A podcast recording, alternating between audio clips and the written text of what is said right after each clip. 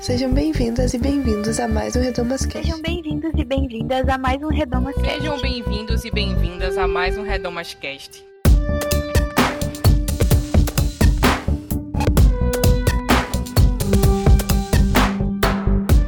Lives em comemoração aos 5 anos do projeto Redomas.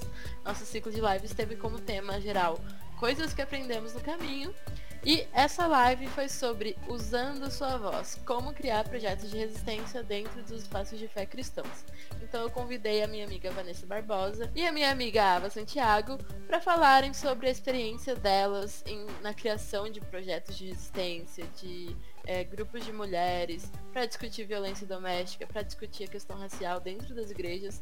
Elas têm uma experiência muito vasta e muito legal com isso. E o papo foi muito enriquecedor, assim, de muito aprendizado. Elas deram várias dicas legais. E aí eu não tô aqui sozinha nessa abertura, né? Eu tô com a Bia e a Isa. Meninas, o que, que vocês acharam dessa primeira live? Como é que... Eu gostei bastante da live. É foi muito legal, assim, ouvir de outras experiências. A gente sabe como que foi é, e como que é pra gente a nossa forma de se organizar, é, a forma como a gente construiu a, as coisas que a gente construiu até aqui no Redomas. Mas eu realmente nunca tinha ouvido de outras mulheres que tiveram outras iniciativas e que estão com a gente também, né, de uma forma ou de outra é, como tinha sido essas experiências delas, os resultados que elas encontraram, é, as coisas que muitas vezes baseiam né, a, a caminhada delas e, e, o trabalho que elas exercem nesses grupos e nesses, né, nessas organizações. E eu acho que foi muito legal a gente ter conversado ao vivo com ter tido essas experiências de lives, porque a gente nunca tinha feito, um formato que a gente não conhecia. E aí a gente tá em contato ao vivo com as pessoas que nos ouvem, né? Foi muito legal, muito interessante, assim, eu gostei bastante da experiência. Gostei muito dessa, dessa live em específico, das, do que foi dito, né? Da, da experiência das meninas. E acho que é isso. Uhum. É, ouvintes, caso vocês não saibam, as lives estão disponíveis no nosso, no nosso canal no YouTube. É só procurar por Projeto Redomas, que vocês conseguem assistir nossas carinhas lá e também das convidadas. E a gente pretende lançar esporadicamente aqui no podcast também, para quem prefere esse formato, não conseguiu assistir na época, enfim. Para vocês terem esse conteúdo aqui também na nossa casinha Redomascast. E você, Bia, o que, que você achou? Ah, eu achei que foi muito legal. Eu concordo com a Isa. A experiência de falar com as pessoas ao vivo foi bem é, diferente, né? É diferente você gravar um podcast, aí você edita, aí você fica mirabolando, pensando nas, nas possibilidades, né? Das interpretações das pessoas. E na live é tudo muito rápido. É, eu gostei muito. Eu gostei muito de poder trazer esse tema, que é um tema que indiretamente ele era muito pedido pra gente, porque ao longo dos anos é, as pessoas falam assim, ah, quando que vai vocês podem fazer um evento na minha cidade, ou quando que vai ter um evento de vocês presencial.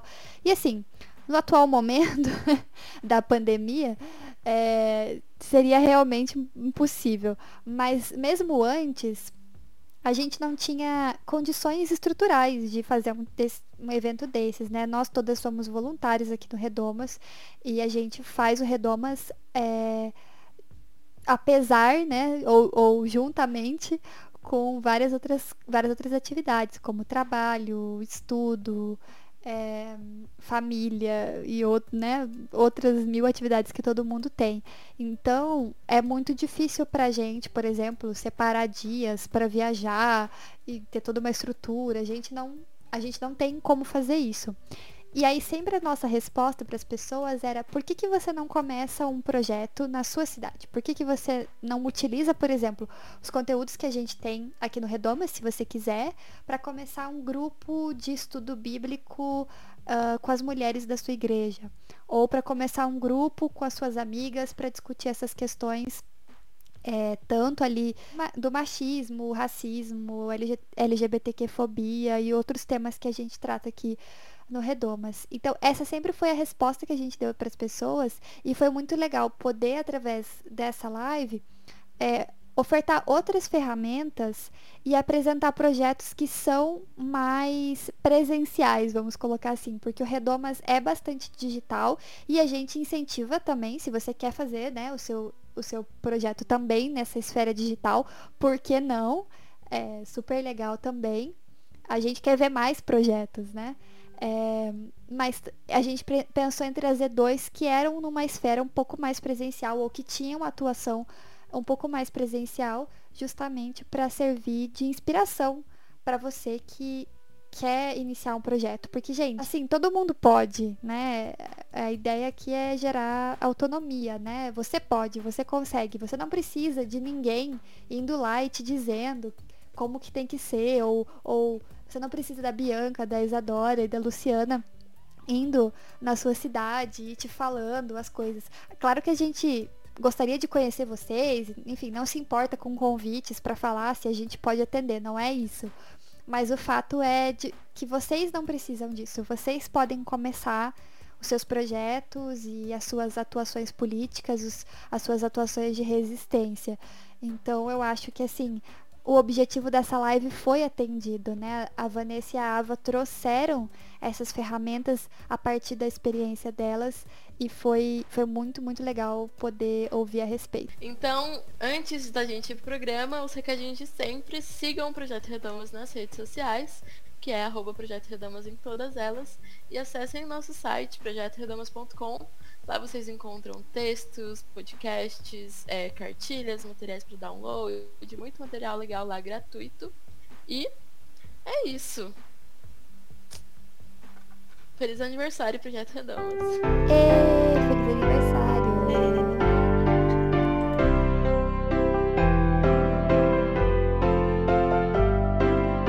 Então, antes da gente começar a nossa live de hoje, que tem como tema Usando Sua Voz, como criar projetos de resistência dentro dos espaços de fé cristãos, a gente vai contar um pouquinho sobre o nosso aniversário, o que é o Projeto Redomas, como surgiu, o que fazemos, como chegamos até aqui. Então, Bia, você que é uma das fundadoras do Projeto Redomas, conta pra gente por que nasceu, de onde nasceu. então, o projeto Redoma surgiu de uma maneira que tem muito a ver com essa live de hoje, porque foi de uma indignação coletiva é, de várias meninas da região sul dentro da Aliança Bíblica Universitária do Brasil, a ABUB. E a gente começou a observar alguns comportamentos dentro da BUB que eram muito machistas. E a gente resolveu fazer alguma coisa a respeito disso e o que a gente fez foi o projeto Redomas, bem diferente do que ele é hoje. A gente coletava denúncias anônimas de situações de violências que as mulheres tinham enfrentado, primeiramente dentro da ABU, e aí divulgava de maneira anônima, como eu falei, no nosso, no, no, na página do Facebook é, do movimento. E isso logo foi crescendo, a gente foi percebendo que não adiantava só é, fazer uma, uma divulgação das denúncias, a gente também precisava é, tratar desses temas, precisava falar sobre eles e precisava também não só colocar o dedo na ferida, mas também trazer o remédio, explicar qual seria a solução. E aí surgiram os textos, e assim foi, de repente, é, não cabia mais dentro da BU, a gente começou a receber denúncias de vários outros ambientes e espaços de fé cristãos, e basicamente a gente foi crescendo, crescendo, crescendo, decidimos explorar outras mídias, outros formatos, como os estudos bíblicos, os textos, é, que estão com a gente desde o começo, mas também o podcast, que hoje é um dos nossos formatos mais fortes. Então, foi assim que surgiu e surgiu por causa disso.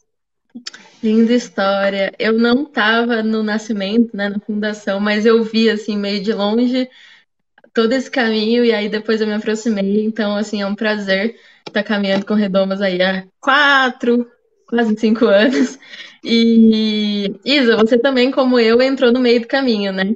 E o que você acha que essa live de hoje, assim, tem a ver com essas coisas que a gente foi aprendendo no caminho e que o Redoma Zero, que o Redoma se tornou, enfim? É, então, além dessa trajetória que a Bia explicou, a gente recebe muitas vezes perguntas de, de seguidores, de redomers, é, sobre como se mobilizar, como fazer algo parecido com o que a gente faz localmente É, e a gente não tem braço, né? Não tem nem agenda, nem tempo, nem é, pessoas suficientes, né?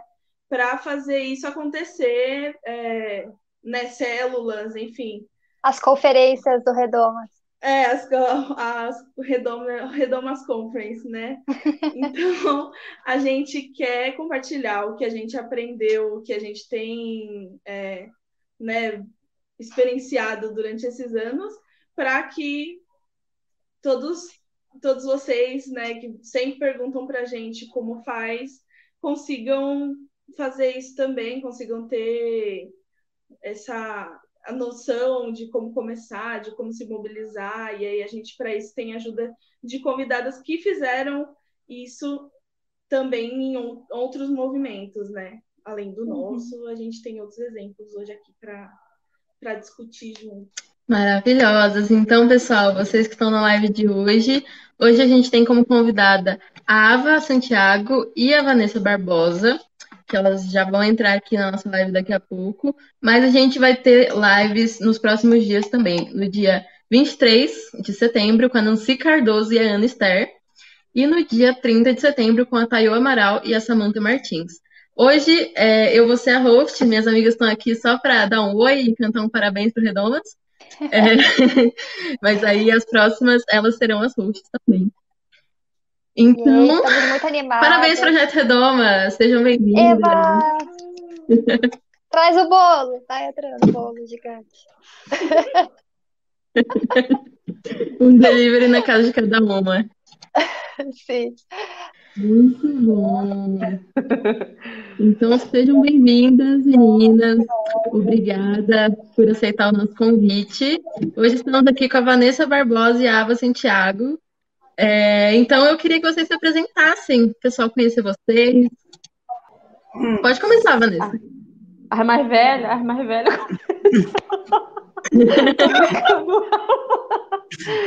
Ai, meninas. Olha, eu estou muito emocionada, né, com escutando a Bianca e participando desse momento, porque é, eu me recordo de quando surgiu o Redomas que foi quase a mesma época que surgiu o coletivo Voz Marias aqui em Recife. É contemporâneo os dois, tem quase, tem, acho que tem a mesma idade, mais ou menos, de vida. E, e eu me lembro desse momento, né, de efervescência de troca e como é, isso marca a vida da gente quanto mulheres cristãs e que tem uma preocupação com a causa social do evangelho também e com a questão das mulheres, né? E aí eu vou me apresentar também, né? Porque senão eu vou falando outras coisas. Eu sou Vanessa Barbosa, sou assistente social de formação, é, atuo né, assessorando é, grupos é, sociais, organizações, movimentos social cristãos, é, em pautas que têm a ver com defesa de direitos, sobretudo na questão das mulheres, a questão racial agora também, e outras práticas né, de, de processo de cidadania, de mudança cultural a partir né, de uma consciência, de, da, da, formulação de uma consciência cristã engajada socialmente. Então, acho que basicamente é isso. Atualmente eu estou é, como assessora, secretária, não sei nem como é, é o nome que diz, ativista da Rede de Mulheres Negras Evangélicas. Né? Incrível! É, mas, mas, mais, uma, mais, uma, mais uma atividade da minha jornada. Mas eu já passei pela Rede Fale, que na verdade, né, foi o meu, a minha iniciação no movimento, é, vamos dizer, progressista, evangélico. O Voz de Marias, né, aconteceu. E eu participo aqui também das escolas de fé e política, que também é um, um, um espaço muito bacana de formação política é, e social e cristã também. E agora, Movimento Negro Evangélico Recife, é, mas esquecendo, amiga. Movimento Negro Evangélico Recife e há dois anos, Rede de Mulheres Negras Evangélicas. É isso. Só para. Assim. Não, não só para, né? Que eu me... é, é isso. Yava? Nossa, cara, eu tô muito feliz de estar aqui com vocês. Esse encontro, ele vem um momento muito necessário, que é de, de nutrir mesmo, sabe? Aquele de, de fortalecer musculatura para a gente dar conta, para a gente não ficar no meio do caminho. Essa, essa é, esse é o significado desse encontro na minha vida, pessoalmente, é, é o que ele traz para mim. Então, Lu, obrigada. Redomas, vocês é, já me abençoavam antes da gente estabelecer essa conexão.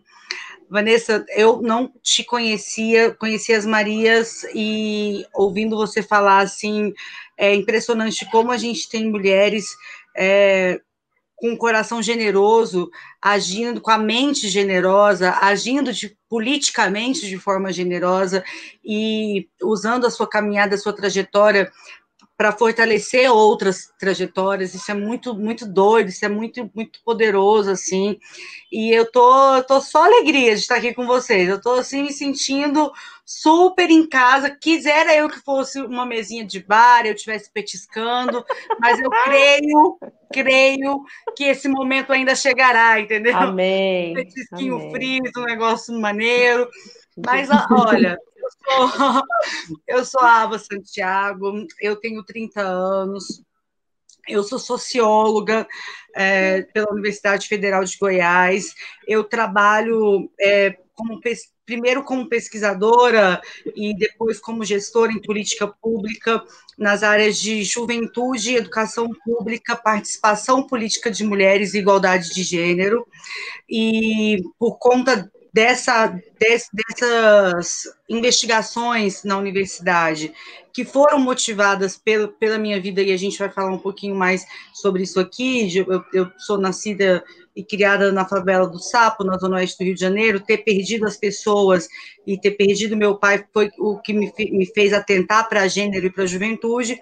Eu fui trabalhar com gestão. Então, eu fui presidenta do Conselho Estadual de Juventude aqui de Goiás, e eu criei uma rede que chama Você Não Está Sozinha, que é, eu criei duas redes, uma que é de discussão de reforma política nas escolas estaduais, então eu rodei mais ou menos umas quase 500 escolas estaduais falando sobre reforma política, e a rede Você Não Está Sozinha, que é de encorajamento de denúncia porque uma coisa puxou a outra. Eu ia falar sobre reforma política, só que não tinha como eu não explicar o meu lugar de mulher na estrutura pública, na universidade, sem mulher sem sobrenome, papapá. Aí, quando eu falava sobre isso, para chegar no assunto de reforma política, no final as meninas vinham comentar comigo sobre violência. É, e aí foi que eu me atentei para o fato de que elas não falavam sobre isso com outras pessoas. E eu achei isso muito chocante. Eu perguntava, com quem você já falou sobre isso? E algumas, muitas, me diziam, você é a primeira pessoa. E eu achei isso muito estranho. Elas não falavam com as mulheres que cercavam elas e falavam comigo uma completa desconhecida. Foi quando, então, eu lancei essa rede, Você Não Está Sozinha, para o encorajamento de denúncia. A gente conseguiu fazer várias parcerias muito legais, e isso tem de três para quatro anos, e no último ano eu consegui tra trazer esse trabalho para dentro da minha igreja local, que é uma Assembleia de Deus. Nós criamos um núcleo permanente de enfrentamento à violência contra a mulher, em parceria com a Defensoria Pública de Goiás.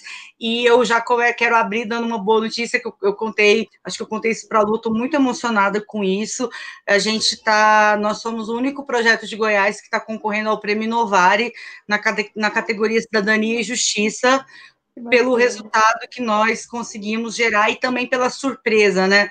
Em um ano foram mais de 100 mulheres evangélicas nos pedindo socorro, né? Numa Assembleia de Deus, que é um, um, outro contexto que a gente vai, vai conversar. E eu sou esposa do Guilherme, sou mãe do Davi e sou flamenguista. É isso. Linda. É, mas aí a Ava já falou um pouco sobre o núcleo, né? E eu queria saber da Vanessa sobre a rede de mulheres negras evangélicas, como surgiu, o que, que vocês fazem. Então, a rede ela surgiu em 2018, né? O que acontece? Vou voltar só um pouquinho antes, eu estava na época ainda no, no Voz de Marias, né? No coletivo Voz de Marias, estava nessa, nessa atribuição de articuladora local aqui em Recife. E aí aconteceu um evento que inclusive considero até histórico para a gente que trabalha nesse campo né, progressista também, que foi o Festival Reimaginar, aconteceu inclusive em Brasília, no ano de 2016. E dentro da programação desse festival, que reunia lideranças intelectuais é, do nosso segmento, né, cristão, progressista, eu acabei encontrando outras irmãs negras, cristãs, e a gente teve um momento de compartilhar, né, um espaço lá para poder compartilhar das nossas inquietações, das nossas é, particularidades, né, dentro desse, dentro desse é, contexto econômico, social, brasileiro e racial, e gênero e tudo. E aí a gente percebeu que é, a gente não tinha ainda espaços para falar especificamente sobre a condição da mulher negra evangélica. Então, ali a gente ficou pensando num processo, numa necessidade de criar um espaço que a gente pudesse compartilhar a partir é, desse lugar de ser, né, da nossa existência. Aí, a partir dali, eu fiquei aquela semente, eu sou, eu sou um processo, eu converso com pessoas e aquilo fica na minha cabeça, meu coração, e, e às vezes eu só sossego quando aquilo se realiza. Então, num, quando eu passei do Voz, estava saindo do Voz para o movimento negro evangélico, é, eu apresentei para o movimento negro evangélico aqui de Recife é, essa proposta que surgiu né, nesse contexto, e, e, a, e, o grupo aqui de Recife, a partir desse processo de animação e também de reconhecimento né, da, da, da questão da mulher negra na nossa sociedade, eu acho que é uma pauta também que não é, é tipo, ela, ela é medular para a questão do movimento negro é, e para todo mundo, né, que se coloca nessa luta antirracista, seja na igreja ou fora da igreja, enfim, independente, né, de, de, do espaço da fé. E aí o pessoal animou também, a gente foi, regaçou as mangas, a gente fez aqui em Recife o primeiro encontro de negras cristãs com o tema de resistência, ancestralidade e incidência pública. E aí a ideia do encontro era reunir lideranças negras, mulheres negras que já têm uma trajetória, mulheres negras evangélicas e cristãs, né? Assim, a gente abriu, não deixou restrito ao fato de ser protestantes ou não, né? Se é evangélico ou não, mas a gente botou como cristãs, entendendo também uma dimensão mais ecumênica no, na, na questão diaconal, né, do serviço do evangelho. E aí a gente reuniu algumas lideranças que a gente já conhecia também do Brasil todo e tal. E foi muito especial, foi um momento assim, foi muito emocionante, né, de, de perceber é, como, por exemplo, a pastora Val Moraes, né, que é do Distrito Federal, que é da Aliança de Negras e Negros Evangélicos do Brasil, que já é uma idosa, ela falando de como o encontro foi resposta de oração e de tanta luta dela, né, também no movimento social. Então, a gente acha que está fazendo uma coisa assim, está inventando a roda e não é, né? A gente está dando continuidade e fazendo a roda girar, essa roda da luta social, das nossas vidas, das nossas resistências, das nossas antepassadas, né, que vieram antes da gente, que enfrentaram uma barra difícil, mas a gente enfrenta hoje no contexto, né, de ameaça, de, né, ataque à nossa democracia e à laicidade do Estado. Essas pessoas começaram numa época bem assim, né, que tempo de ditadura e tudo, que não tinha essa conversa, nem, nem essa conversa existia, né?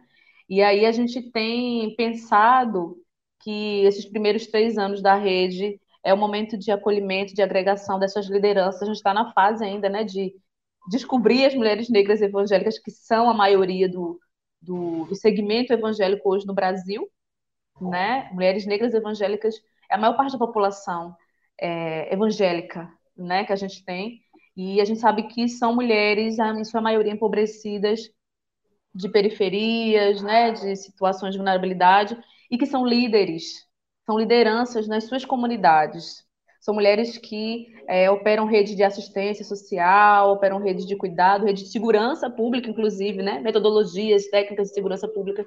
E a gente está nessa correria, nessa animação para poder fazer a aproximação com é, essas lideranças no Brasil todo. E é um desafio que a gente está tá orando, tá trabalhando sobre isso para conseguir, porque o tempo pede, né? Esse tempo que a gente está vivendo, a Ava começou falando, né, de, desse tempo que a gente está vivendo e como é urgente que a gente se mantenha juntas, quando a gente fique próximas e a gente troca as nossas tecnologias sociais para que a gente possa fazer esse, essa resistência e esse enfrentamento, né? Eu acho que a, a resistência em si já é um enfrentamento a, ao ataque ao evangelho, à, política de morte, né, e tudo mais. Então, a rede ela surge com esse propósito inicialmente, né? Seja um espaço agregador, catalisador, mobilizatório também. Maravilhosos, admiro demais a, a rede. Se deixar, eu fico falando, eu tenho que me, eu tenho que, eu tenho que me cortar, viu? Porque eu fico história que cortei e parei logo. Não, tá ótimo. É, E a Ava também já falou um pouco sobre o núcleo, né, que discute violência contra a mulher dentro da Igreja Assembleia de Deus. E eu queria, Ava, que você contasse um pouco como que foi esse processo de criar esse núcleo e de como vocês fizeram para conscientizar as lideranças, assim, de que era um assunto importante para ser debatido dentro da igreja, né? E aí já dá algumas dicas para o pessoal que está assistindo, assim, como certo. que faz. Olha, eu sou nascida e criada na Assembleia de Deus, né? Eu toco pandeiro nos congressos, canelinha de fogo mesmo. E, e essa, esse lugar, é, eu estava ouvindo, concordando aqui, eu estava parecendo aquele cachorrinho do fundo do carro, né? A Vanessa falando, minha cabeça não estabilizou, porque eu ficava só assim, né? Concordando com absolutamente tudo que ela está falando, porque me contempla muito, é, esse, essas redes de reinvenção, porque isso é uma reinvenção do território que é, é tão extraordinário, sabe? Ensina tanto, ensina para o poder público, ensina para a universidade, ensina para todo mundo. Na verdade, é, passou da hora dos outros lugares de construção de conhecimento olharem para essas mulheres e aprenderem o, o que, que elas estão fazendo, sabe? Meus pais pastoreavam uma igreja lá na zona oeste do Rio, antes da gente mudar aqui para Goiás, e a, a primeira coisa que eles fizeram quando eles assumiram lá em Santíssimo foi criar um curso de alfabetização, porque a maioria esmagadora dos crentes não era alfabetizado. Isso foi um negócio tão doido, tão doido, que em dois anos caiu a arrecadação de cesta básica, o pedido, na verdade, o pedido de cesta básica na igreja. As pessoas deixaram de querer cesta básica, porque elas eram muito precarizadas no mundo do trabalho, não significa que elas passaram a ganhar muito, mas a precarização diminuiu porque elas passaram a ser alfabetizadas, isso é, é, é óbvio. Só que elas deixaram de depender da cesta, mas elas continuaram doando. Então a igreja passou a fornecer coisas para a comunidade, porque deixou, é, deixou de, de consumir da própria doação e passou a fornecer por um curso de alfabetização com voluntários. A gente tinha, na época, 10 pessoas com ensino médio completo. Essas 10 pessoas assumiram o desafio de ensinar os outros. E na primeira formatura, a gente é muito amigo até hoje, é, da irmã Fran, né? Ela é, eu fui lá no Rio esses dias, a gente visitou e ela, meu pai faleceu, né? Ela mostrando foto do meu pai que ela guarda dentro da Bíblia e tal. E ela falando assim, minha filha, nesse dia aqui na formatura, porque não era, não tinha selo do MEC, mas a gente alugou cap, fez um trem chique, né? E aí ela pegou, ela falou, eu tô lendo a Bíblia no microfone, sou crente desde sempre, mas eu tô lendo a Bíblia no microfone da igreja a primeira vez. Primeira vez que eu tô lendo a Bíblia, uma irmã preta retinta e isso, isso foi tão marcante para mim, porque me mostrou o poder dessas mulheres. Porque aí, na hora que ela começou a ler, ela também queria trazer os outros. Aí ela foi, ela levou as, a, a, é porque ela era crente e a, as, sei lá, prima dela, que também era idosa, era do candomblé. Ela trouxe para ser alfabetizada na igreja. Então, a gente tem esse, essa coisa, é, essa capacidade multiplicadora. Então, isso veio comigo para o meu entendimento do que o evangelho é importante, meninas, eu frisar isso. Por que, que eu estou contando essa história lá da minha infância? Porque muita gente me fala, é, me pergunta, e com certeza pergunto a vocês, essa é a coisa mais clichê na nossa caminhada, que a gente é evangélica, mas também é antirracista. É evangélica, mas também é feminista. Não é mas. É, o evangelho produz a, a, nossa inconformidade com a injustiça. Eu sou antirracista porque eu sou, eu sou é, é cristã. É, é o evangelho que produz isso em mim. Se o evangelho não produz isso na gente, alguma coisa está errado, sabe? Então, eu, quando nessas andanças aí por escola pública e por faculdade, as meninas iam me procurar, que eu mencionei no início da minha fala, uma boa parte delas era crente. E foi isso que me chocou. Porque as meninas, um caso, o mais marcante para mim, foi de uma, uma garota de 18 anos, que ela estava desde a adolescência sendo molestada pelo próprio pai, e aí vem o retrato que vocês conhecem muito bem. O pai zelador da igreja, a família morava no fundo da igreja, cinco pessoas na mesma família naquela casinha de fundo de igreja que vocês sabem como que é. Um quarto para todo mundo e uma sala, assim, né?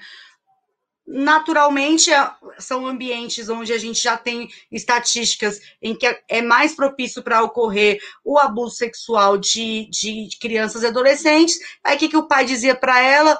Me perdoa, eu estava sob influência de Satanás, papapá. Aí ela falava que ia denunciar, ele falava assim: você canta na igreja, você levita e não tem coragem de perdoar seu pai? Olha o nível de violência psicológica, sabe? O nível de precarização de entendimento de mundo, porque essa garota, ela chegou até os 18 anos de idade, até o momento que eu fui na, na escola dela, na, na, faculdade dela, achando que realmente ela tinha responsabilidade sobre o ministério do pai e sobre o próprio ministério, e ela tinha que perdoar o pai. Então, nesse dia, eu procurei meu pastor e falei, pastor, não dá essas meninas que me procuram onde eu passo, nos ambientes seculares, por que, que elas me procuram nos ambientes seculares? Porque elas não encontram aqui na igreja lugar para conversar. Elas não encontram, ah, sabe? Pelo contrário, vem esses congressos de jovens. Eu, eu, eu, eu, graças a Deus, meu pastor tem 70 anos, mas a gente tem muita liberdade. Eu falo, vem esses endemoniados pregar nos congressos de jovens e torna tudo isso uma coisa cômica faz piada com essas coisas, porque virou moda ser pregador de congresso de jovens evangélicos, ser meio que um stand-up. Quem que geralmente é o alvo da piada? Mulher. A gente é a graça do negócio, né? Então, aí elas ficam mais intimidadas ainda, porque é porque a mulher fala demais, é porque a mulher gasta demais, é porque a mulher é pouco compreensiva, e essas meninas não conseguem pedir ajuda. Aí meu pastor, ele é isso que eu falo que é coração pastoral para quem está nos acompanhando. Coração pastoral não é concordar com a gente não, meu pastor é um pastor assembleiano de 70 anos, com 40 anos de ministério. Coração pastoral é ter a capacidade de ouvir a ovelha e falar, beleza, foi pensar, nem me deu resposta, nem me deu moral. O feedback veio seis meses depois, é Ava. Fiquei com aquilo que você me falou na cabeça, realmente não dá mais. Não dá mais, porque a irmã fulana veio me procurar, porque a irmã ciclana tantantã, e eu nunca sei o que fazer, e toda vez que acontece isso, eu lembro do que você me disse, que a igreja não dá conta de resolver todos os problemas sozinha, que a igreja demorou demais, que a igreja falhou, mas e aí, como é que a gente pode agir? Aí foi a hora que eu chamei, eu falei, eu pensei, cara, o povo já me olha assim, né? Já alguns pastores, ah, feminista, não sei o que tal. Aí eu chamei a Defensoria Pública de Goiás para ser parceira, para dar uma chancela institucional para o nosso trabalho. Isso é muito importante. Isso é muito importante até porque a minha igreja, como vocês sabem, a maioria das Assembleias de Deus é uma igreja, é uma sede, tem 90 congregações, a maioria não tem nem asfalto na porta das 90 congregações, é extremamente periférico mesmo. Os pastores receberam com muita boa vontade, respondendo a sua pergunta, Lu, a maioria. Só que eles não sabiam como agir. Vou dar um exemplo. Um pastor, assim que a gente. Porque nossa primeira ação foi dar um seminário para treinar esses pastores, as pastoras, para lidar com os casos, com as ocorrências e tal. Pastor falou assim: não, eu quero, não vou mais aceitar e tarará. Aí o marido que estava batendo na, na ovelha estava de tornozeleira eletrônica. Começou a ameaçar o pastor, a esposa, todo mundo. Mas o que, que eu faço? Então, como tem sido o nosso, para finalizar minha resposta, como tem sido o nosso trabalho aqui? Primeira iniciativa foi mostrar para os pastores e para as pastoras que esse é um problema crônico da igreja, que a gente precisa se envolver, que quando a gente não se envolve, a gente peca, e a gente peca miseravelmente, e que isso reverbera em todas as outras áreas da igreja. E aí é Bíblia, né? Aí eu entrei com a parte de Bíblia, e a doutora Gabriela, que é a defensora pública, veio com Lei Maria da Penha, a gente deu um intensivo de três dias de Lei Maria da Penha para esses pastores. Cara, foi muito maravilhoso. Aí, e foi de graça, obviamente, né? É, a gente fez três dias de curso, todos eles, o pastor presidente, isso é muito importante. O pastor presidente, eu não sei como que é a organização de cada igreja, mas na nossa tem isso, ele tem que comprar a ideia, facilita bastante, porque aí ele ligou para cada pastor dirigente, para cada líder de jovens e falou: vocês têm que ir. Vocês, estão, vocês são pastores, vocês têm ovelhas na responsabilidade de vocês. Então, vocês têm que assistir o curso. Então, a igreja estava lotada, tinha todos os dias, tinha 300 pessoas assistindo o curso. E aí, a gente montou esse núcleo que é permanente. Como que é? Tem eu, tem, é, tem dois advogados, tem duas psicólogas e uma assistente social. E aí, na hora que chega a mulher pedindo ajuda, o pastor lá na congregação liga para a gente e a gente entra para intervir no caso. Por quê? Porque a maioria dessas mulheres não sabe onde fica uma delegacia da mulher. Elas não sabem onde fica uma defensoria pública. Elas não fazem ideia que a OAB tem um, uma comissão de defesa da mulher. Qual é a maior autoridade que a maioria esmagadora das mulheres crentes, principalmente as pobres, conhece. O pastor e a pastora. A autoridade eclesiástica também é a autoridade secular na vida dessas mulheres. Um lugar que está perto da casa delas e que elas vão a pé é a igreja. Não é a delegacia, não é nenhum outro lugar. Então a gente precisa assumir esse papel. E foi assim que a gente trouxe os pastores para o nosso campo. Então, eu falo: se a mulher chegar na tua igreja, pastor, você precisa assumir o papel de delegado você precisa assumir o papel de advogado. Aí eles foram assimilando, tivemos uma resistência, estamos dirimindo essa resistência, que é essa conversinha que eu mencionei, ah, o feminismo está entrando na igreja. Aí meu pastor também desceu a chicotada. Meu pastor falou: olha, as irmãs estavam apanhando, vocês não estavam achando ruim. Vocês estavam fazendo vista grossa. Agora, porque o feminismo está entrando na igreja é um problema, e meu pastor falou uma coisa que é o que eu sempre digo.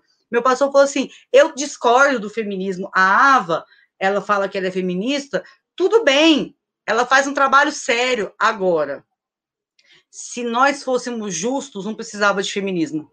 Se nós fôssemos como a Bíblia manda, não precisava de nada disso. Mas se nós falhamos, que venha o feminismo e conserte. Falou isso na reunião de obreiros. Podem até estar tá discordando, mas estão discordando calados. Nosso trabalho segue firme. Infelizmente, em um ano, é, é, é, infelizmente barra felizmente, é bom que elas tenham nos procurado, mas olha o tamanho do, do desafio. 127 mulheres crentes nos procuraram em um ano de trabalho. Dessas 127 mulheres crentes que nos procuraram, 79 são casadas com homens crentes para desmistificar o clipe da Cassiane. Não é o bêbado, não é o não crente, não é o, o, o drogado, noia, que a gente geralmente conta nos congressos também. Ah, é hora para o seu marido converter que ele vai deixar de ser violento. Não. A maioria dos algozes, das mulheres crentes, também é crente. E é aí que a gente precisa trabalhar não só com o equipamento público e jurídico, mas também com o equipamento teológico, de convencimento teológico de que isso é pecado e de que isso é antítese do evangelho. E a gente fazer as duas coisas simultaneamente, né? Amém. Fui ministrada, como costumo dizer. Obrigada, muito linda a sua, sua fala. É, pessoal que está assistindo, deixe sua pergunta nos comentários, no final a gente vai responder tudo. E eu fiquei pensando que é, uma coisa que a gente incentiva também dentro do Redomas é que as mulheres mesmo formem seus grupos, né? Encontre ali uma irmã que tem essa dificuldade, que tem esse incômodo também, e se articula com ela e monta uma rede, monta um grupinho, conversa, troca ideias sobre a Bíblia e tudo mais. E aí, Vanessa, eu queria jogar para você que você tem feito isso, né, enquanto rede de mulheres evangélicas, assim, vocês têm reunido essa rede mesmo, né, de pastoras, teólogas negras de todo o Brasil. E como é que funciona, assim? Vocês têm toda uma estrutura, todo um planejamento, com um evento anual, e aí queria que você desse dicas assim de como criar essas redes e também de montar esse planejamento, montar essa estrutura e tudo mais. Nossa, eu estava ouvindo aqui fazendo, fazendo uma viagem também no tempo, no tempo passado que é presente, né? Esses problemas é, de violência contra a mulher, ele, eles são, são cotidianos, né? É, hoje saiu uma reportagem, até no. Não foi propaganda, não, amiga, mas fazendo, né? Que na verdade do mapa da violência é, eles liberaram, né, já faz alguns dias, é, alguns dados referentes à violência é, de modo geral, né, no Brasil, no primeiro semestre desse ano. E aí a gente tem os dados esmagadores de, das vítimas de violência, é, as mulheres vítimas de violência, as principais são as mulheres negras, né, em todo esse processo de precarização, inclusive que a Ava também já colocou aqui, né, mulheres periféricas que não têm acesso a recursos que dê conta da assistência social, nem da saúde, nem da jurídica. E aí essas mulheres, elas é, têm na igreja, né, esse referencial, esse porto seguro, né, para processo de orientação, de mediação de conflitos, e que muitas delas não sabem nem que tem uma dimensão de cidadania, né, na sua existência, inclusive cidadania cristã e cidadania de direito de Estado, né, Estado democrático de direito. E, e aí é, a gente tem se preocupado na rede Mulheres Negras Evangélicas de fazer um processo de fortalecimento dessas lideranças é, a partir mesmo do processo de é, que a gente chama, que a gente chama de desafiador, né? De mudança de paradigma teológico, cultural. Isso, na verdade, é uma, uma percepção que já me acompanha, né? Desde a Rede Fale. Desde a Rede Fale, quando a gente começou a estudar teologia feminista, teoria feminista, sobretudo teologia feminista, a gente percebeu como o enraizamento né, de uma perspectiva androcêntrica, machista, na interpretação bíblica, ela está muito enraizada na nossa cultura né, cristã aqui no Brasil. E eu não vou nem falar da igreja católica, né, que, que não dou conta, mas falar mesmo desse espaço nosso de fé evangélico e que a gente percebeu que o nosso grande desafio histórico a médio e longo prazo era fazer com que as mulheres tivessem acesso a esse tipo de formação, tivessem acesso também a, a, a novas hermenêuticas bíblicas e também dos seus direitos. Então, na época da, do Voz de Marias, né, que a gente... E começou muito nesse sentido, né, Lu e Ava, assim, mulheres que não concordavam com uma situação de violência, ou como a igreja tratava as situações de violência, né, que muitas vezes eram é, a partir de uma leitura de culpabilização da mulher, da vítima de violência, né, ou naquela tentativa de apaziguar, né, é, das justificativas para a situação de violência. Aí a gente começou a se reunir para conversar sobre isso, orar, e aí também eu estou falando né, da minha trajetória passando pelo Voz Marias, que foi um grande aprendizado, e até hoje o Voz também ele tem um protagonismo nesse sentido aqui em Recife. E de ser um grupo, a primeira coisa que a gente pensou em fazer foi um grupo de estudo. Grupo de estudo, a gente precisa estudar, a gente precisa conhecer. E aí eu descobri, né, que não tem nada de novo debaixo do sol. Há muito tempo já a teologia feminista, as teorias, né, as novas hermenêuticas, elas já existem há muito tempo e nunca chegam às nossas mãos.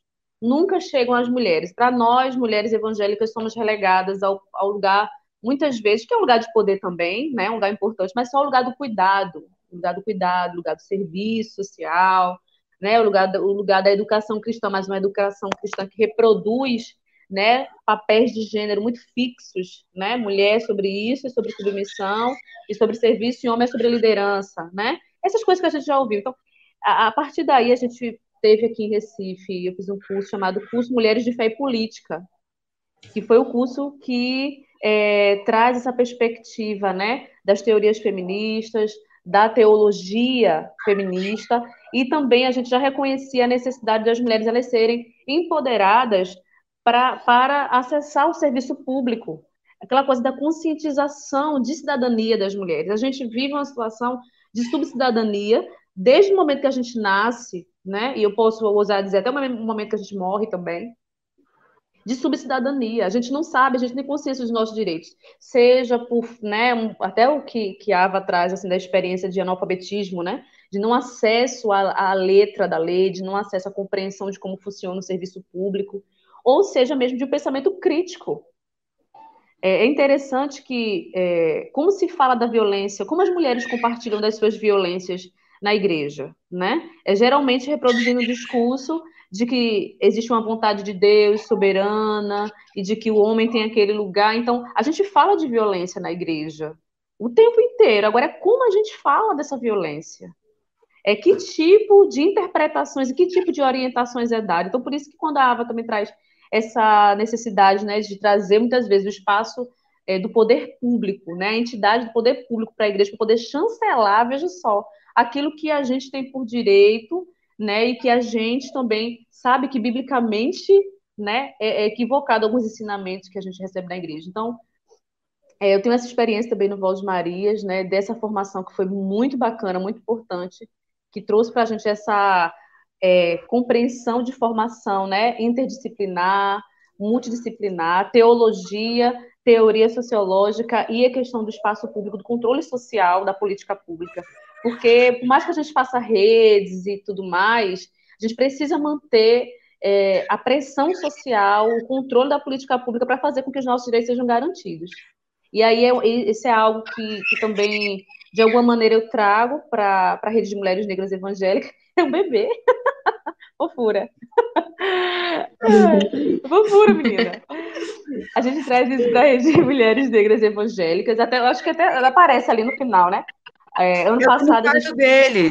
Eu tô no assim, é porque eu tenho um apartamento de 40 metros quadrados. Aí meu marido tá cuidando dele lá na sala, que a sala é aqui do lado, no caso. Eu tô no quarto dele para conseguir falar com vocês. Então você tá, tá no lugar dele, amiga. Você tá no espaço dele, tem que reclamar, tem que se manifestar. Ai, tá ficando bem na porta, querendo entrar e eu aqui socorro.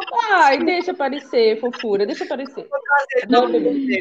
Aqui é mais vida real. E aí, menina, ano passado, para concluir essa coisa da, da agenda, né, da agenda de formação, da agenda de intervenções, ano passado eu comecei também na rede um projeto piloto chamado Cidadão de Fé, que é essa perspectiva de começar a pensar né, a cidadania das mulheres evangélicas, esse processo de formação continuado, que está em marcha ainda. Olha aí, ai, que lindeza, meu Deus do céu, que fofura.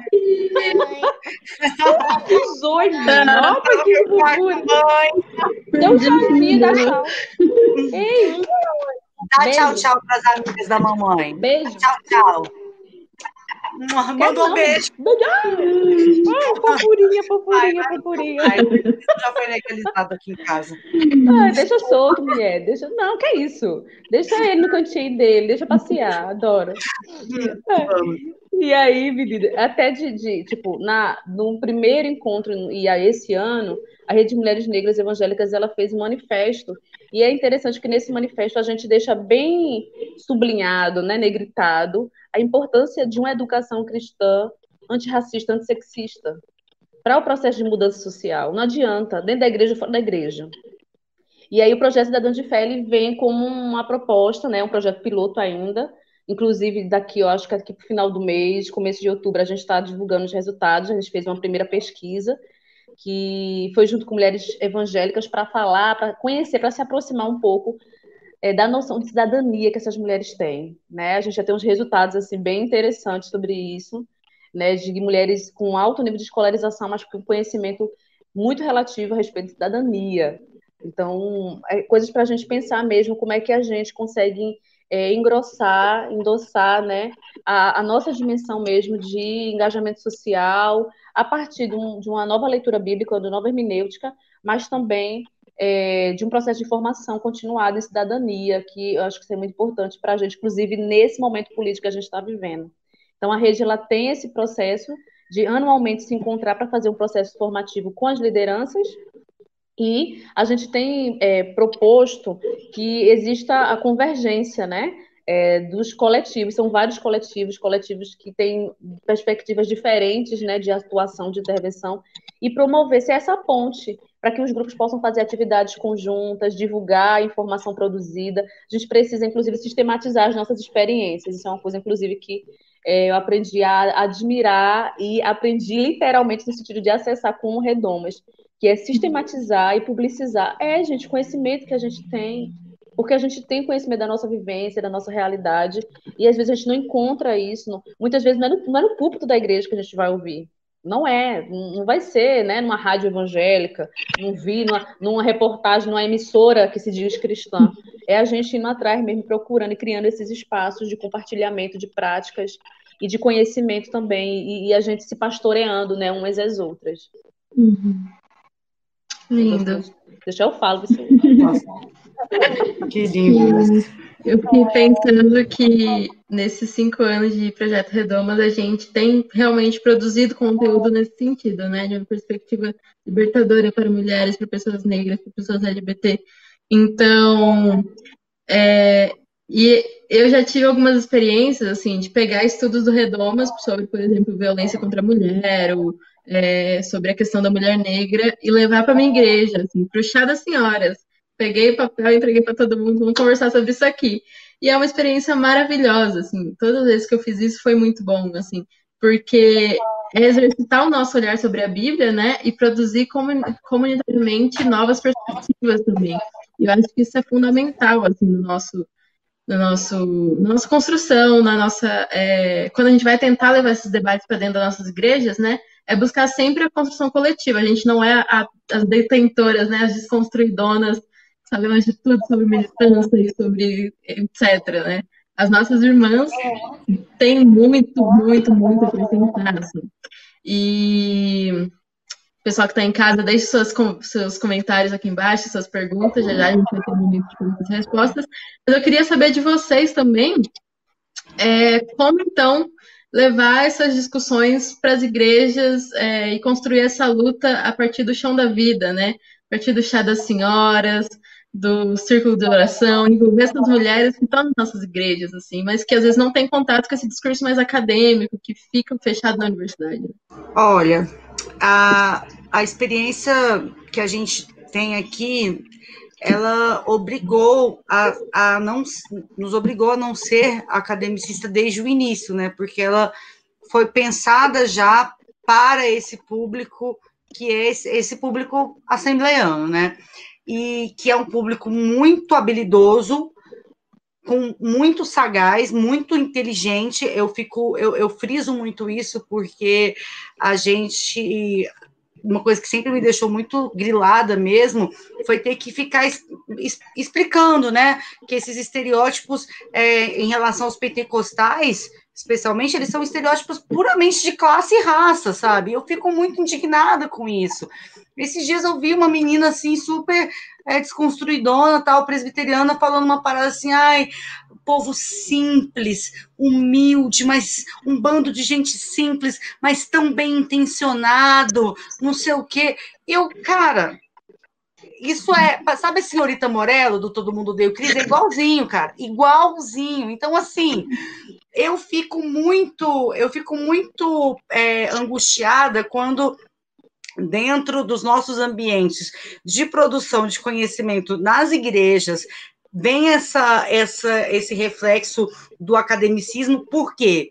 Porque a gente tentou fazer o seguinte: a gente tentou provar para a universidade, no mundo secular, o seguinte: não, a gente também produz ciência, a gente também está fazendo negócio, a gente também dá conta. E aí a gente acabou para se ser recebido, né, para ser acolhido pela, pelos acadêmicos, pelos catedráticos, a gente acabou fazendo pouco caso dos nossos irmãos que são tudo, sabe? Que são a consistência, que são a jornada, que são o, o, o que mantém as nossas igrejas acontecendo. Então, é, toda essa, essa conversa foi pensada para a, as irmãs e os irmãos da Assembleia de Deus, isso, isso facilitou nesse sentido, Lu. E ah, uma coisa interessante que quando a gente chegou para conversar com a doutora Gabriela, é, vem, vem ao encontro do que a Vanessa falou, ela falou o seguinte: vocês são a primeira igreja que me procura institucionalmente para propor uma parceria. E eu fiquei um pouco até assustada, porque a gente está elegendo tanta gente, né? A gente está nomeando secretários nos, nos estados, a gente está nomeando ministros, a gente está ocupando tantos espaços de poder institucionais e a gente não está usando esses espaços de poder que a gente tem aqui em Goiás. Tem quatro deputados evangélicos, deputados estaduais evangélicos eleitos com essa bandeira de representante dos valores cristãos, não sei o que da, da, da igreja e tal, com esse segmento, e nenhum deles tinha procurado institucionalmente uma, um lugar tão potente como o Núcleo de Defesa da Mulher da Defensoria Pública. Isso também mostra o gigantesco abismo que existe entre a política eleitoral é, evangélica que a gente tem posta em sua grande maioria e a forma como isso chega nas comunidades, sabe? muitos desses deputados eleitos tiveram voto dessas irmãs. E me chocou. E eu perguntei, doutora, nem os deputados, eles não vieram? Não, nunca me procuraram, estou muito feliz.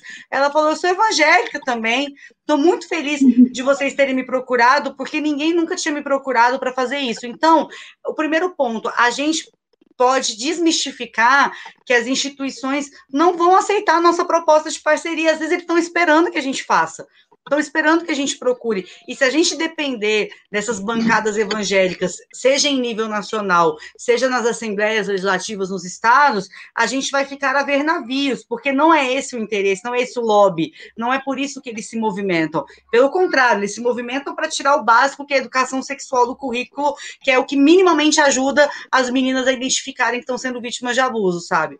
Então, nesse sentido, a gente, eu faço, como eu mencionei aqui a, a princípio, eu faço a conversa de Bíblia.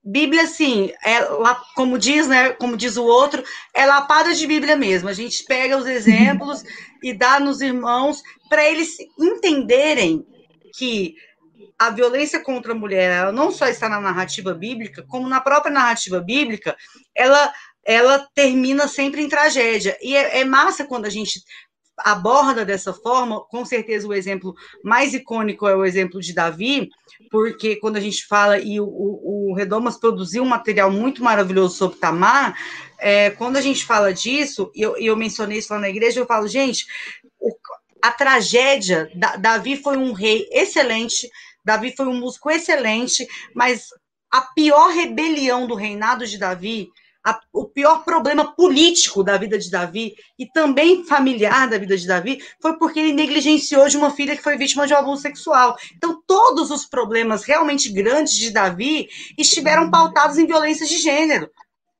Sabe? Então, se a gente. E, e aí foi onde o reino se dividiu, foi onde ele enfrentou rebelião, foi onde ele perdeu o filho dele. Então, a gente precisa compreender que quanto mais a gente empurra para debaixo do tapete, quanto mais a gente faz pouco caso das mulheres que clamam dentro das nossas igrejas, mais a gente está adiando o momento disso eclodir em tragédias, como foi o caso de Absalão. Aí eles chocam, né? Porque é uma história muito chocante, né? É provavelmente um dos das histórias mais chocantes da Bíblia. E eu sempre trago Ana, cara, porque Ana, orando no templo, para mim é o exemplo das mulheres crentes pedindo socorro. Eu sempre trago Ana, porque Ana orando baixinho no templo, veio Eli e disse, perguntou se ela estava bêbada. E é o que eu falo para os pastores. Eu falo, quantas irmãs já não quiseram pedir socorro, já não comentaram das violências que elas estavam sofrendo, e vocês não acharam que elas estavam malucas, que elas estavam loucas, que elas estavam exageradas? Porque o que ele atribuiu a Ana, que era a bebedeira, que era a loucura, é a mesma coisa que a gente faz hoje em dia nas nossas igrejas. E ela estava no único lugar que ela se sentia segura, o templo. É exatamente o que acontece com as nossas irmãs. Muitas delas, quando vêm aqui, é o único lugar que elas se sentem seguras. No templo, elas vêm orando e, em vez de receberem acolhida, elas recebem exatamente o que Ana recebeu de Eli. E aí, um pastor me questionou assim: ah, mas quando ele soube, todo mundo ficou comovido. Aí, um pastor do grupinho antifeminista falou assim: ah, mas quando ele soube, ele falou para ela deu aquela bênção, né? Que seja feita a tua petição e não sei o quê. Falei, pastor, isso nada mais é que o nosso vai com Deus. Isso nada contextualizando, ele só falou assim, não, então beleza, que Deus te abençoe. É, sabe, contemporizando, ele sequer se envolveu ele sequer se envolveu. E foi por essa cegueira de Eli diante de Ana, isso é icônico, a cegueira de Eli diante de Ana aponta para a cegueira que também terminou com o ministério de Eli. E eu falo, pastores, vocês querem terminar o ministério de vocês afundado em cegueira? Ignorem as mulheres. É isso que acontece, ignorem as mulheres. Eu, eu, eu, às vezes, eu falo assim, graças a Deus, meu pastor me deu liberdade para isso. É um privilégio, eu sei que muitas de nós terão desafios maiores, porque não tem esse suporte que eu tive, né? E a doutora, e aí finalizando, quando vem a doutora Gabriela, ela fala da Lei Maria da Penha, mas sem juridiquês. Vocês querem tocar a coisa dessa forma, tem que ser sem juridiquês. O que, que ela faz, que eu achei brilhante? Ela pega os depoimentos das mulheres que já foram na Defensoria Pública e crentes de forma anônima e botam um data show. Ó, oh, isso aqui, isso aqui, isso aqui, isso aqui, papapã, que me procurou, que pediu protetiva, crente aí ela vai explicando dentro do depoimento como a lei se aplica. Eu achei de uma didática muito maravilhosa e convence demais os pastores e as pastoras ficam assim profundamente atônitos, porque aí eles vão linkando com coisas que eles já ouviram na igreja deles e nunca tinham se atentado de que aquilo era tão violento. Então, assim, a gente tem conseguido convencer as lideranças e a gente deixou disponível o nosso trabalho e outras igrejas já estão chamando a gente e a gente vai de graça. É a nossa contribuição. No, na minha igreja a gente tem um núcleo permanente, mas nas outras a gente leva o seminário, que não é a mesma coisa que o núcleo, mas já é uma contribuição, né? Porque a gente leva e fala com as mulheres, e é isso, é sempre impressionante como as mulheres se identificam, porque a mulher crente, ela tá, ela tem culpa até se ela quer levar o ministério dela. Até se ela quer levar o ministério dela, ela já ouve assim: você não tá querendo aparecer mais que seu marido? Sabe, eu ouço, eu ouço isso de mulheres que estão ali na igreja, do lado dos seus esposos há 20 anos. Você, você tá falando demais, você tá querendo ir demais na igreja, você tá querendo cantar demais. Coisas que você pensa que na verdade são estimuladas nos relacionamentos íntimos, muitas vezes são tolhidas por homens que exercem ministério. Eles tolhem os ministérios das suas esposas por medo de que se sobreponham aos ministérios deles. Isso é violência psicológica dentro da igreja, usando o evangelho para fazer violência psicológica, e a gente tem que mexer nesse vespeiro. Glória a Deus. Glória. Piada. Aleluia. Menina, ó, ó eu, eu, participei da Assembleia de Deus, eu fui criada na Quadrangular, né? Igreja Evangelho Quadrangular. E participei da Assembleia de Deus durante dois anos. E fui convidada a procurar um outro lugar que eu pudesse ser mais. Viver o Evangelho, viver a missão de Jesus, né? De uma maneira mais que o chamado que Deus tinha para uhum. minha vida, que não era lá, né? Eles estavam certos, a liderança estava certa que não era lá, né? Você falou agora, eu, eu lembrei desse processo também. E, e também a tua, a tua experiência, né, no projeto fala muito também comigo no que na trajetória e aí responder para responder tu, né? Falei tudo responder a questão que você botou, né? Palestrinha. Não, mulher, eu tô falando assim que é, é que é isso? Não, é que eu, eu tenho que lembrar mesmo, porque eu fico viajando assim na nas lembranças, na, né, para poder sistematizar e focar no que eu quero dizer. E, a, a, experiência que a Ava traz me faz lembrar muito de algo que eu tenho trazido da minha trajetória cristã, profissional, né, de ativista, de assessora, que é a minha formação na educação popular, que é a minha formação na perspectiva paulo freireana. Eu sou uma mulher negra de periferia, sou favelada, inclusive, ainda estou na favela, né? Moro na favela, inclusive. Então, é, esse é um processo que, desde a academia, desde o tempo da universidade, eu percebi que existia algo muito tenso, né, entre academicismo e, e o meu espaço de origem, meu espaço de convivência ainda. Então, desde adolescente eu vivi na igreja tendo que dar aula, né, de escola bíblica e tendo que fazer aquele processo de tradução, de interpretação, de adaptação. Então, é, da minha formação como, uma, como assistente social, como técnica, né, social, vamos dizer assim, de nível superior, a minha preocupação sempre foi essa, né, de como informar, de como dar acesso às pessoas a partir de uma linguagem que aí, né, do ponto de vista profissional, é a minha, né, meu instrumento de trabalho principal, é, é a minha linguagem, e, e, como fazer isso também do ponto de vista agora nesse espaço de fé é, em que a gente precisa fazer com que as pessoas assumam muitas vezes uma consciência crítica. O espaço dogmático da igreja, ele não permite muitas vezes que a pessoa ela tenha um pensamento crítico, e o pensamento crítico que eu estou falando é o pensamento só de esquerda, né? Do sentido de, ah, tem que ter uma, um alinhamento ideológico. Não estou falando de ideologia. Estou falando mesmo de que as pessoas elas são proibidas de questionar por causa de, às vezes, um discurso que diz respeito à autoridade né, sacerdotal, pastoral, ou para algumas igrejas e algumas tradições, a verdade absoluta da Bíblia, não há espaço para questionamento, para pergunta, para problematização essas experiências que a Ava traz, assim, né, de, de releituras bíblicas, tem espaços que isso é absurdo, né? Tipo, ninguém pode fazer essa releitura bíblica que gera um, um tsunami, né, de, de ataques às pessoas. Então, é, eu acredito, eu continuo acreditando, porque eu já vi e testemunho até hoje a eficácia da educação popular como metodologia para alcançar mulheres periféricas, não só mulheres periféricas, qualquer pessoa né, que, que esteja num processo de, de que precise ou que necessite de uma consciência, né, de uma conscientização crítica, né, para si. Então, às vezes eu vejo também umas problematizações nas redes sociais, inclusive dos, dos meus pares, né, minhas pares e meus pares do movimento progressista, com um nível de academicismo, querendo fazer análises sociológicas, né, né, né, e que nunca vai chegar na minha mãe, é uma mulher periférica negra aqui que assiste 24 horas por dia, R.R. Soares e a Record, entendeu? Se com ela tem que ser com a linguagem popular, acessível, com uma metodologia, né, que faça ela pensar a partir da realidade dela, né, das experiências dela. Então, isso é muito importante para mulheres negras também, mulheres, né, pessoas periféricas, pessoas que estão em situação muitas vezes de subalternização de poder, é, perceber que a, a, força e o poder, inclusive do evangelho, da força do evangelho e do, da, da intervenção comunitária está em si, a gente passa por vários processos sociais de é, empobrecimentos, né? E não estou falando só de questão econômica, estou falando é, de acesso a recursos. É, e a gente passa muito tempo acreditando nisso e acreditando, inclusive, que na igreja é o único lugar em que a gente recebe um poder, que é o poder de Deus, o poder do Espírito Santo, mas é um poder limitado.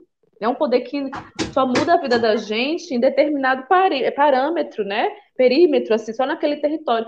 E a vida abundante que Jesus fala para a gente, ela é muito mais, né? Ela, é, ela, ela é muito mais ampla do que muitas vezes o contexto que a liderança religiosa ou um paradigma religioso impõe para a gente.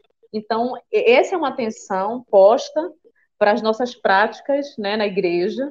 Eu acho, acredito, inclusive, que na, na, né, no Redomas, nas pessoas que tentaram e tentam ainda, né, assumir uma educação cristã comprometida, né, também com essa, com essa dimensão mais crítica, é, mais humanista também, já se deparou muitas vezes com isso, nessa atenção de, opa, eu posso pensar assim, eu não posso pensar assim, como é que eu vou fazer agora? Uma vez revelada uma, uma, uma nova face da verdade, o que fazer, né? Então, isso é um processo. É um processo também, é um processo de mudança que a gente está fazendo, está promovendo cultural é, e geracional, inclusive, né? A gente tem pessoas mulheres, eu né, já tive a oportunidade também de estar mais próxima de igreja, né, de comunidade de igreja, de grupo de mulheres de igreja, e verem mulheres já senhoras, já idosas, se emanciparem com uma, uma hermenêutica bíblica, né, que vai lhe trazer resposta, que lhe traz salvação. Eu já vi mulheres muito jovens ser extremamente reacionárias na sua postura, na sua proposição. Você ficar assim, nossa, mas uma menina com 20 e poucos anos, como é que pensa desse jeito? Né? Então tem muita coisa envolvida. Tem a violência simbólica que a Ava falou, né? é, tem questões de relações de poder familiar, vínculos afetivos. Às vezes, um questionamento vai colocar em xeque toda uma estrutura familiar e simbólica de poder. Então, é, é, são desafios postos, mas que eu acredito muito que essa metodologia é, crítica, popular, ela alcança aquilo que às vezes o academicismo não dá conta as categorias teóricas elas têm um limite, até para a gente que é acadêmico, né? A gente que é cientista social, que a gente que, né, que trabalha com, com, com esse campo de produção, sistematização do saber, a gente né, deu uma hora que tem um limite aquilo ali, né? Na realidade, a realidade ela é muito dinâmica e, e eu penso muito que a educação popular ela permite é, que a gente vá reelaborando as nossas experiências no movimento da vida, né? No movimento em que as coisas estão acontecendo também. Então ela vai se atualizando. Eu acho que pode ser um, é, pode ser um caminho, eu acredito muito nisso. Perfeito. É, a gente tem alguns comentários aqui. A Cíntia falou: vontade de trazer as três para tomar um café aqui em casa e prosearmos muito sem hora para acabar. É a nossa vontade também. Esse aqui é o nosso cafezinho, né, no momento. A gente queria muito estar presente no ambiente.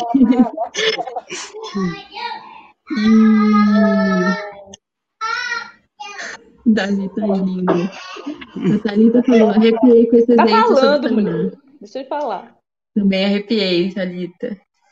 E a Gabriela falou: Não acredito que estava perdendo isso. Espero que fique salvo. Vocês são sensacionais. Deus os abençoe. Amém, gente. A ideia é que a live fique sim salva. É, a não ser que dê algum problema técnico no YouTube, mas fiquem em oração para que não dê. Vai ficar salvo em nome de Jesus. e por enquanto não temos perguntas. Então, pessoal, se vocês tiverem perguntas, essa é a hora. Meninas, vocês querem dar mais algum recado, dar alguma dica, alguma fala? Eu tenho uma pergunta para Vanessa, na verdade.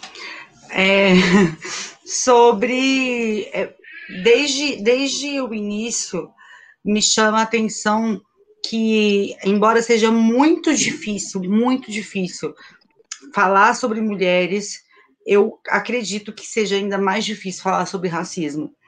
E eu queria entender um pouco assim, como você, como vocês fazem uma, uma espécie de metodologia, porque isso sempre, isso sempre mexeu muito comigo. Eu costumo dizer, como eu mencionei aqui, eu sou favelada, sou da favela do Sapo, na zona oeste do Rio, um lugar super, super fodido meu primo Jonatas morreu de bala perdida na porta da igreja. Meu tio é pastor lá até hoje. Eu vi meu primo morrer na porta da igreja. Meu tio está lá. Então, isso até desmistifica esse negócio, né? De que pastor enriquece pouquíssimos. Meu tio continuou pastoreando na mesma igreja que ele viu o filho dele morrer aos 16 anos. Eu já fui em alguns enterros de colegas, como eu disse, só que eu não entendia por que, que as mães deles eram pretas isso não era um processo que para mim era algo perceptível, que era algo é, diferente. Eu só ficava triste, eram as mães dos meus colegas, elas estavam de luto essa reflexão do mães pretas de luto, porque eram filhos pretos que estavam morrendo, isso demorou. E eu posso afirmar categoricamente, categoricamente mesmo, sem sombra de dúvidas, que eu só consegui entender o racismo com racionais.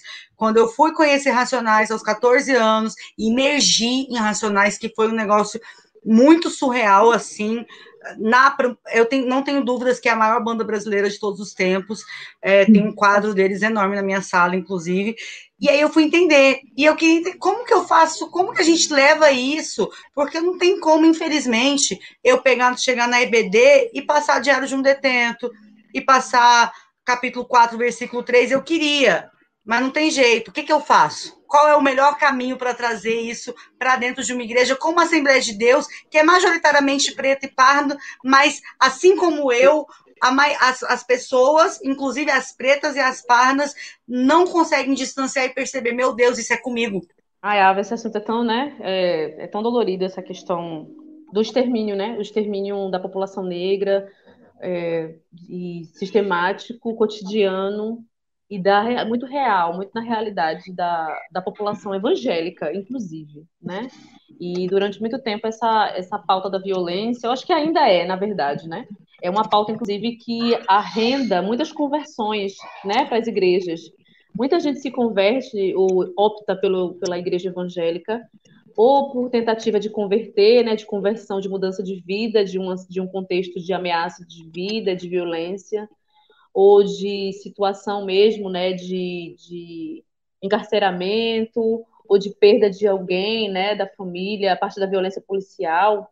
E eu gosto muito de algumas releituras que a gente tem feito na perspectiva que se coloca ou antirracista ou afrocentrada, né? Eu, eu gosto, eu acho que as duas elas têm contribuições muito fortes a dar para a gente. É, quando a gente não, não consegue trazer, ou não pode trazer os racionais, provavelmente essas mães já conhecem os racionais por causa dos seus filhos, né? E já uhum. entendem o que a letra diz a partir do, daquele convívio cotidiano.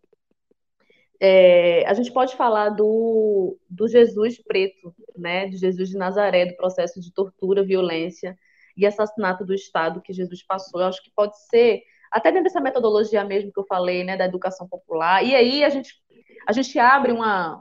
É uma possibilidade, né? Eu estou conjecturando aqui agora, a gente conversando.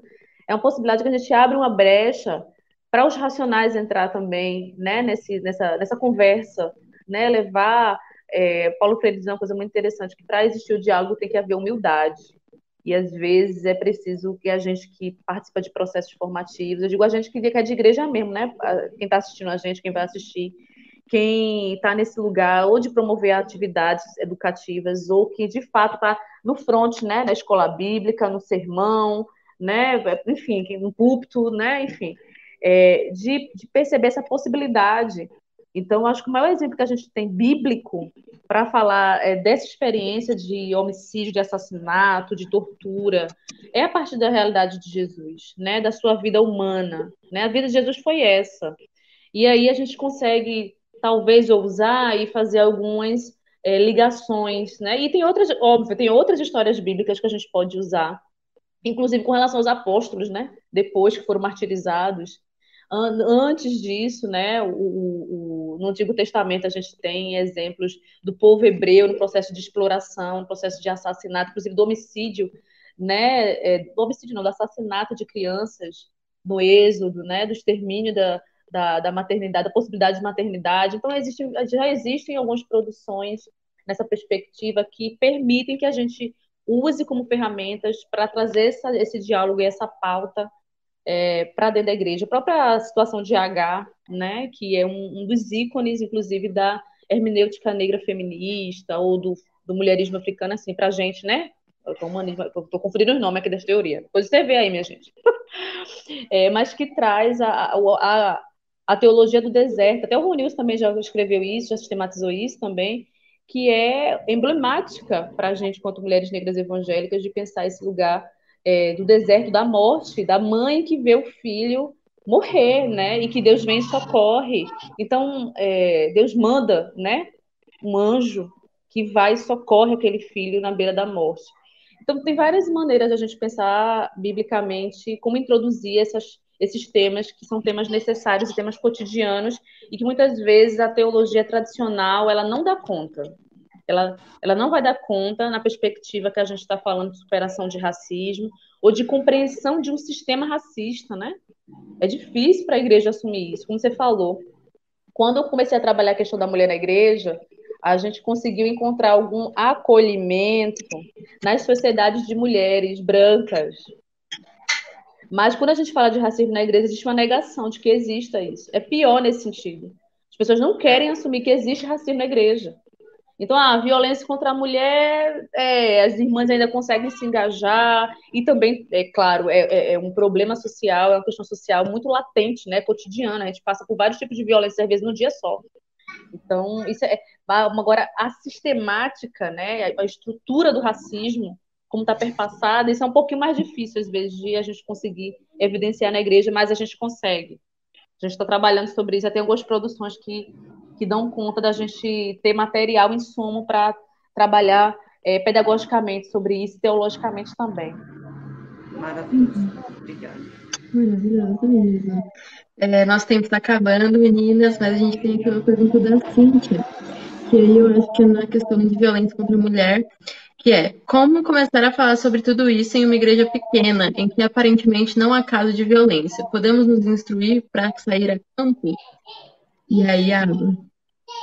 Olha, eu acredito que quando a igreja é pequena e aparentemente não há casos, a melhor forma de falar sobre isso é trazendo a igreja para a consciência de que ela é sal e luz. Então, ainda que supostamente não haja casos dentro da sua comunidade, ela pode servir como acolhida para casos ao seu redor ela não só pode, como deve. Então, a fala na igreja, muitas vezes, ela começa assim, porque você começa assim: olha, eu sei que aqui na igreja a gente não passa por isso, mas muito perto de nós, em outras igrejas, aqui na nossa vizinhança, acontece assim, assim, assado, e a igreja precisa ter um compromisso no enfrentamento às injustiças, porque o evangelho nos move contra as injustiças, e aí você vai trabalhando, porque aí você não constrange a, a ovelha, a irmã, que às vezes está passando por aquilo e nunca falou, mas ao mesmo tempo ela vai sentir, opa, a minha causa então é entendida como uma causa justa, a minha causa é entendida como uma pauta necessária da igreja, então eu tenho um ponto de suporte aqui. Sem dúvida, o caminho mais possível de fazer isso sem causar grande alarde, é trazendo a igreja, já que aqui dentro não tem, eu tenho certeza que aqui ao redor está cheio, e que se ao redor está cheio, também é um problema da igreja. E aí você, com certeza, falou uma vez, vai começar a surgir, as, as procuras vão começar, e aí você vai, aos poucos, tratando isso e tornando uma pauta mais robusta, né? Vanessa, quer acrescentar alguma coisa? Não, é isso mesmo. É até isso que a Ava disse. A gente tem que começar a provocar também, porque é, é uma negação, né? É, a minha fala não é sobre o método, é sobre a situação social, né? É uma, é uma negação, muitas vezes, da igreja. Porque é impossível, é impossível a gente ter uma comunidade de fé em que nenhuma das, das membras não tenha passado por de violência. E aí, considerando, né, Ava, os tipos de violência, né, todos os tipos de violência, toda mulher já passou por algum tipo de violência. Então, assim, falar sobre isso é de fato, é o que a Ava disse, é o compromisso social da igreja de ter que visibilizar essa pauta e tratar como objeto da intervenção do evangelho nesse sentido, né? Isso. Lu, Vanessa, sabe só uma, uma coisinha que eu, que eu conto? Sabe como que eu comecei a ficar curiosa e pensar gênero e querer estudar isso na faculdade? Foi exatamente quando meu pai morreu. Minha mãe foi professora do meu pai no seminário de teologia. Meu pai virou o que virou porque casou com ela. Meu pai virou um pastor respeitado, as pessoas admiravam o trabalho dele e ele falava que foi porque foi aluno dela.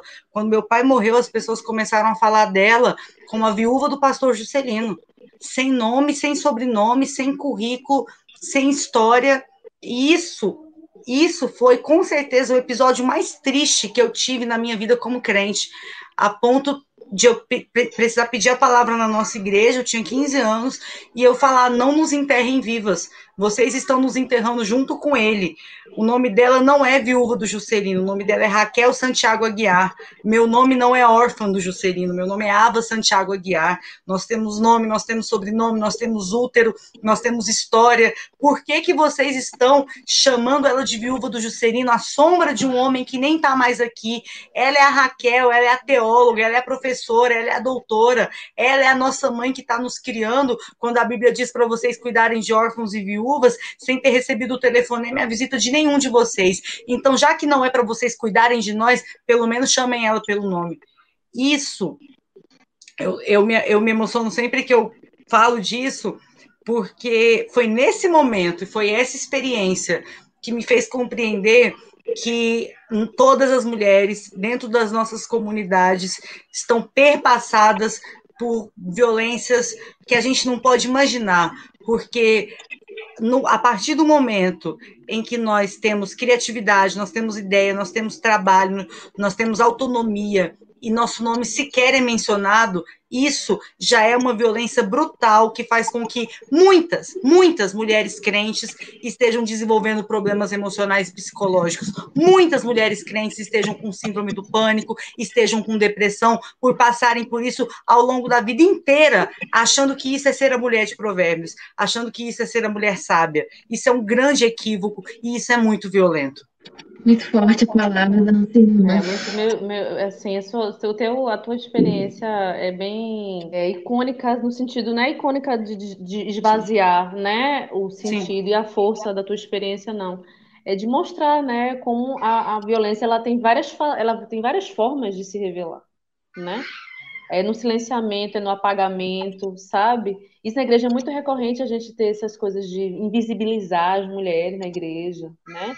Ou então botar a gente ah, na, na, coletividade das servas de Deus e acabou-se, assim, né? Estamos nas as nossas particularidades, singularidades em Cristo, então acaba, aquilo ali acaba, né? E aí esvazia todo um legado, toda uma construção que na nossa sociedade desigual, é, machista, é duro para a gente, a gente, né? É, é sangue que a gente dá para poder conquistar qualquer coisa, para, né? Como mulheres e, e, a igreja, ela, infelizmente, sistematicamente permite que isso vá acontecendo. Eu digo a igreja instituição, né? O evangelho, a igreja de Cristo é outra coisa. Mas a, a, a instituição, ela falta muito com a gente nesse sentido. Lamento saber disso, Ava. Fico né, bem uhum. triste por esse, esse episódio na tua vida, mas que acaba trazendo hoje para a gente esse ensinamento, né? Serve como esse exemplo para que a gente perceba como é que acontece a violência da igreja. Hoje, mas olha, só uma coisa boa, hoje, 15 anos depois, ela dirige o seminário de teologia da nossa igreja. Todos os homens lá são treinados e ensinados Glória. e orientados por ela. É, e assim a gente vai ocupando. Por isso que às Amém. vezes é importante, o povo chama de surto, mas a gente tem que pegar o microfone e falar uns trem desse, que depois a gente colhe os frutos, né? É Amém. É isso. isso mesmo, isso mesmo. Muito bom, gente. Então, meninos, muito obrigada por aceitarem o convite de estar aqui com a gente hoje.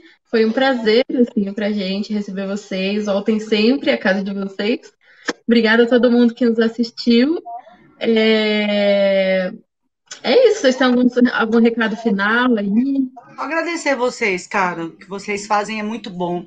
Obrigada por esse tempo. Eu tô apaixonada, impressionada, encantada com Vanessa, com Lua já era, só aumentou.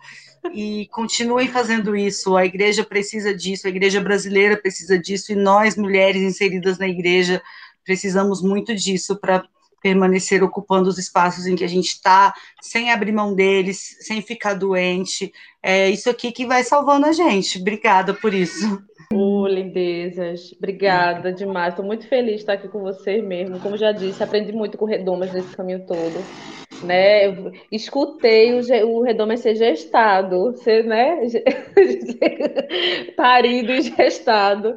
Então, fico muito feliz por isso. Deixar aqui minha palavra de ânimo para todas as irmãs que estão pensando em fazer algum tipo de atividade né, com outras mulheres na igreja. Existem espaços que já existem e precisam só que a gente mude né, a maneira, a forma, a metodologia de trabalho. E quando às vezes o espaço não está para a gente, a gente cria eles. Se na tua igreja não dá certo, se não está rolando na tua comunidade, cria. A gente tem criatividade, poder no Espírito Santo para somos mulheres, né? Geralmente a questão do arquétipo da maternidade é da geradora, a gente cria, a gente gera. Então, na força do Espírito Santo de Ruá, você vai, pega aí o material que tem, tem muito, tem muito conhecimento sistematizado, inclusive no Redomas, sistematiza, vê aquilo que né, na tua realidade dá conta de ser feito, mas também não adianta, né? Dar um passo meio com as pernas. Começa ali no pequenininho, no grupo uhum. pequeno, que é aquilo dali com o tempo, aquela semente ela vai florescer. Dizer pra Ava que, ó, tô feliz demais, já tinha te visto pela rede social, mulher, mas não, né, não tinha oportunidade aí de falar contigo. Agora já nos conhecemos. Eu vou seguir você lá, meu Deus. Quero na minha vida. Lu, lindeza. Beijo pra tu. Prazer, Demais. Gente. Obrigada pelo convite. A todas as meninas também. Ah, obrigada, obrigada. Antes de terminar, queria saber onde que a gente encontra vocês, as redes sociais de vocês e das redes que vocês fazem parte. A Cintia perguntou aqui também, Ava, o nome do seminário da sua igreja. Ah, tá. O seminário lá da igreja teológico que a minha mãe dirige chama IBASP. E o nosso núcleo é o é IBASP, é Instituto Bíblico da Assembleia de Deus pelo Duvi, que é um seminário da nossa igreja local, mas a gente tem EAD, então você pode, pode nos procurar. E é a minha mãe que é que produz os livros, então, assim, eu tenho muito orgulho desse espaço por causa disso. É, e, e, eu estou nas redes sociais com esse nome que não é muito comum, então é bem fácil, é Ava Santiago com dois As. No começo é bíblico, por incrível que pareça, está lá no livro de Esdras.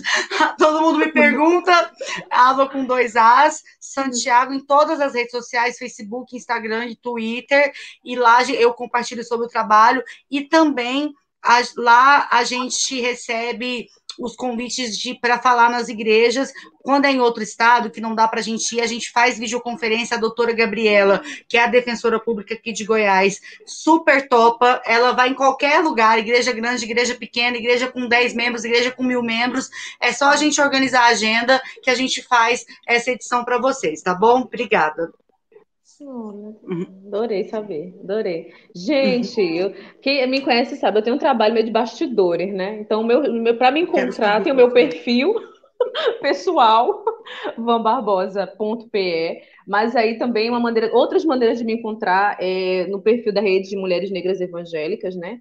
Rede, Rede Negras Evangélicas, eu não vou lembrar agora, mas Rede Negra, Negras Evangélicas, Projeto Cidadão de Fé também, é, Movimento Negro Evangélico de Pernambuco também, e agora também meu, um projeto pessoal que eu estou desenvolvendo também, que é Dagba Desenvolvimento. É, Dagba Desenvolvimento, que é uma marca também que eu estou construindo a partir desse acúmulo aí de assessorias e de, de ajudar coletivos, né, e grupos de, de mulheres e grupos mistos também a terem né, esse engajamento, esse, essa, esse pontapé para para atividades, processos educativos coletivos, pedagogias alternativas. Viu? É isso. Eu acho que, eu acho que dá por aí. Vocês, fuça que me encontra aí, né? nos bastidores. E o Projeto Redomas, vocês já sabem como encontrar, projetoredomas.com, lá vocês encontram textos, podcasts, estudos bíblicos, cartilhas, materiais para download, muita coisa lá, tudo de graça. Então acessem lá o nosso site e é isso, meninas. Muito, muito obrigada. Deus abençoe vocês. E vamos dar um tchau coletivo, como a gente costuma fazer? Como? Como é? Tchau, tchau. tchau coletivo. Tchau, tchau. Ai, mulher, você pegou o teu bebê para dar o tchau também. Oh, meu Deus. Não, peraí, peraí, não saio, não saio, não saio. Ai, vem que ele apareceu aí. Ele dá tchau vem cá, vem cá, que ele... o povo quer te ver, o povo clama. É, ele chega bem correndo. O tanto que é aparecido. Ah, dá tchau, vamos lá. Dá tchau, um, dois, dois, três e. Tchau! Tchau! Minha cara mais safada. Tchau. Tchau, queridas. Beijo.